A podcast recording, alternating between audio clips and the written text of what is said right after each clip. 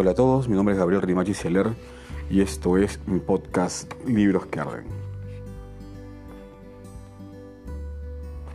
Hoy quería comentarles un libro que salió publicado el año pasado, si mal no recuerdo entre noviembre y diciembre, no, salió en octubre, exactamente para la fecha de Halloween.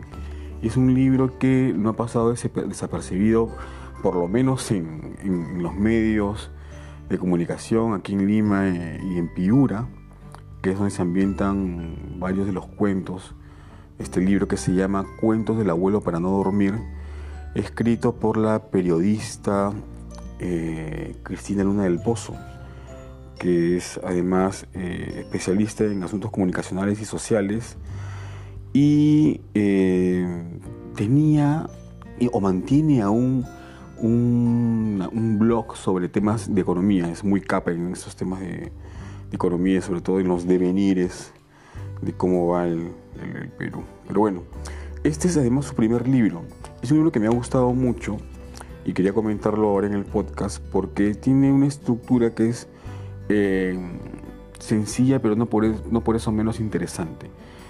Es una colección de cuentos que tiene eh, entre, entre cuento y cuento un, una narración que convierte este, a este libro en realidad en una, en una novela breve. La historia va así. Hay una niña, una, una mujer, perdón, que eh, recuerda a su abuelo, ¿correcto? Una niña que vive en Lima y que evoca los recuerdos con, con, su abuelo, que vive en Piura, exactamente, específicamente en, Catacaos, que es un pueblo pequeño, bueno, ahora, ahora debe ser una ciudad, me imagino. Yo fui hace muchísimos años cuando era estudiante de arqueología, hace el siglo pasado. Eh, y bueno, cuando ella era niña, ella era niña, eh, sus padres se le enviaban a ella y a sus dos hermanas a la casa del abuelo, que ella estaba obviamente jubilado, y, él la recibía en el, aeropuerto. Entonces esta mujer ya, ya madura y adulta recuerda aquellos viajes, pero además recuerda algo que es muy significativo para ella y que además resulta significativo también para los lectores, ¿no? porque es este vínculo que tienen las nietas con el abuelo. El abuelo las recoge, las espera en el aeropuerto, las recoge y las lleva a Catacaos.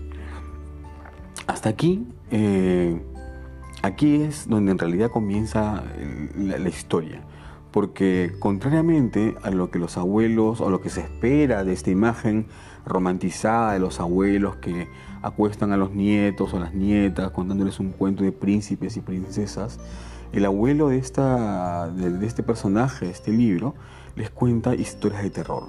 Historias de terror que son en algunos casos bien, bien, bien este, violentas. ¿no? Entonces, eh, las niñas, en lugar de pues, dormirse plácidamente, tienen, están espantadas con las cosas que el abuelo les cuenta. Pero además no son historias de terror cualquiera, son en realidad eh, mitología urbana, eh, leyendas de, la zona, personajes que se han convertido con el tiempo en parte del folclore local. y además intervienen personajes que se repiten, o sea, cuya aparición se repite. O sea, a, lo que voy es que hay personajes, por ejemplo, como La Llorona, que no es exclusivamente de Piura. La Llorona es un personaje que va pues, en cualquier lado del, del, Perú, ¿no? inclusive en lugares tan lejanos como México. ¿No? Eh, pero en cada lugar donde aparece esta, esta mujer, esta Llorona, en, en este caso en, en Catacaos, recoge pues ¿no? las, las ubicaciones locales, y eso le da su, su, particularidad. Pues bien, el abuelo eh, empieza a contarles historias de terror a estas chicas, eh, que además son unas chicas sumamente traviesas porque son niñas y viajan a Catacaos los tres meses de verano en el Perú, que son de diciembre enero, a febrero y a marzo, que es el tiempo en que uno como escolar descansa para luego, para luego volver al colegio. Y tiene pues eh, entre sus personajes eh, a la Llorona, al perro de Lucifer, los duendes de la higuera, eh, María Dominga, el ahorcado, que es un cuento bien, bien, bien chévere, la peste, que es un cuento que me sacó de, me sacó de, de cuadro porque ocurre que en el desierto piurano había existido alguna vez una base de la Fuerza Aérea del Perú y al parecer se desató una, una peste ¿no? entre, el, entre el personal que trabajaba ahí y murió gente y el local tuvo que ser abandonado. Entonces, en el cuento, en este cuento que el abuelo les cuenta una de esas noches antes de irse a dormir, el, personaje que es un niño, que viene a ser en realidad el padre de la autora, que también interviene como personaje en, este libro, eh, se escapa con sus amigos del, colegio, hace una travesura y descubren pues este, esta base militar y se meten y dentro ¿no? Eh, descubre un cartel que decía que había que evacuar a todos porque la peste había llegado. No sabía esa historia, fue muy interesante. Y finalmente el libro termina con un cuento que se titula La Dama de Blanco de los Santos Inocentes, que es en realidad una historia que también se repite en todos lados en el Perú y en América Latina, que es esta famosa mujer de blanco que se aparece en, una calle en la noche, eh, toma un taxi, pide ser llevada al cementerio y cuando llega al cementerio se baja sin pagar, el taxista va a buscarla y la, sigue justo hasta donde ella se detiene, que es al pie de la tumba, supuestamente de, su gran amor, ¿no? Y se mete en la tumba. Y el tipo queda pues obviamente este, con, los testículos encogidos, Y de, terror, ¿no? El, libro se lee sumamente fácil, es, es muy, muy, está, está muy bien escrito. Las historias son novedosas por el, tratamiento que les da la autora y además por la forma en que los ha presentado, ¿no? porque entre cuento y cuento, como les decía, tiene esta relación, estas eh, evocaciones de su infancia, eh, de las hermanas, de los viajes, de cómo el abuelo empieza ya a deteriorarse por la, por la edad, de enfermedad, eh, las travesuras que hacen las chicas, las referencias que el abuelo les cuenta. Es, es, es, es, un libro bonito, independientemente de las historias de terror, porque hay esa entraña familiar, ¿no? Esos, esos, esos vínculos afectivos que, eh, que bueno, que creo que casi todos hemos tenido alguna vez con nuestros abuelos, los que hemos tenido la suerte de tenerlos hasta cierta edad, ya nosotros adultos, en mi caso, por ejemplo. Eh, y entonces uno, a uno lo, llama a, recordar también, ¿no? es un ejercicio de la memoria.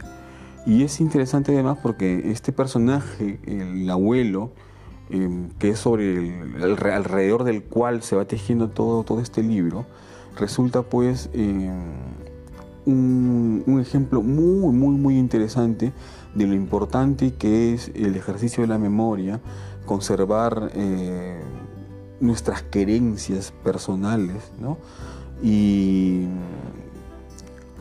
aunque no ocurre en todas las familias, y darle la importancia a los lazos que hay, por ejemplo, entre los primos y los tíos, las tías, ¿no? que hay en algunas familias. ¿no? no es mi caso, por ejemplo. ¿no? Nosotros no, no tuve ese, ese, tipo de vínculo, pero bueno, ese es otro drama. ¿no? Este, otro día les contaré esta triste historia. Pero volviendo al libro, eh, se los recomiendo mucho, consigan, están en todas las librerías y en, varias ferias estas itinerantes que hay ahora por la ciudad. Se llama Cuentos del abuelo para no dormir de Cristina Luna del Pozo. Es un libro que eh, lo van a leer, lo van a pasar bien, van a quedarse sorprendidos por la buena prosa de la autora y entre mis cuentos preferidos, definitivamente está La Llorona, que es súper fuerte eh, y conmovedor a la vez, terrible también. Eh, la María Dominga, que es uno de los unos personajes que cuando yo era niño, recuerdo que me lo contaron en uno de los viajes que tuve a la sierra con mis viejos y también me, impactó. El cuento del ahorcado también es interesante, ¿no? porque es un tipo que se ahorca eh, producto, de un, producto de la desesperación económica cuando en Catacaos una, algodonera quiebra, despide a todo el mundo, el tipo se queda sin, saber qué hacer y desesperado se ahorca. Y desde el momento en que, en que lo descuelgan, su alma pues queda penando este, eternamente por, el, acto del suicidio. Ustedes saben pues que los suicidas no van al cielo, ni siquiera al infierno. En la Biblia dicen que los suicidas no, gozan de eso se quedan en la tierra. Eh, Cristóbal, Colón además escribió alguna vez, lo leí hace muchos años, decía que el cielo, el cielo y el infierno eran cuestiones terrenales, que ambos los llevábamos dentro de nosotros mismos. Es una sentencia también terrible. Y bueno, El perro Lucifer, que es un cuento, que es una historia, una leyenda que no, no, conocía, eh, que también es bastante interesante, y la de los duendes de la higuera, que es también eh, terrible. Ustedes saben pues, que los duendes eh, viven en, las higueras, pero además se dedican a robar, a robar este, niños ¿no? pequeños, a robar bebitos. De eso trata justamente este cuento. Y bueno, de la peste se los comenté y ya está. Es un libro eh, que aún está, aún está en realidad en, circulación. Denle la oportunidad, eh, búsquenlo en la fanpage de la editorial Casa Tomada, en el Facebook, o en la librería del círculo lectores.pe. ¿no? También está ahí. Igual, está en El Virrey, está en Crisol, está en todas las librerías de Lima. Así que este es el recomendado de esta noche que volvemos al podcast Cuentos del abuelo para no dormir de Cristina Luna del Pozo. Bueno, nos vemos entonces en una próxima oportunidad. Chau.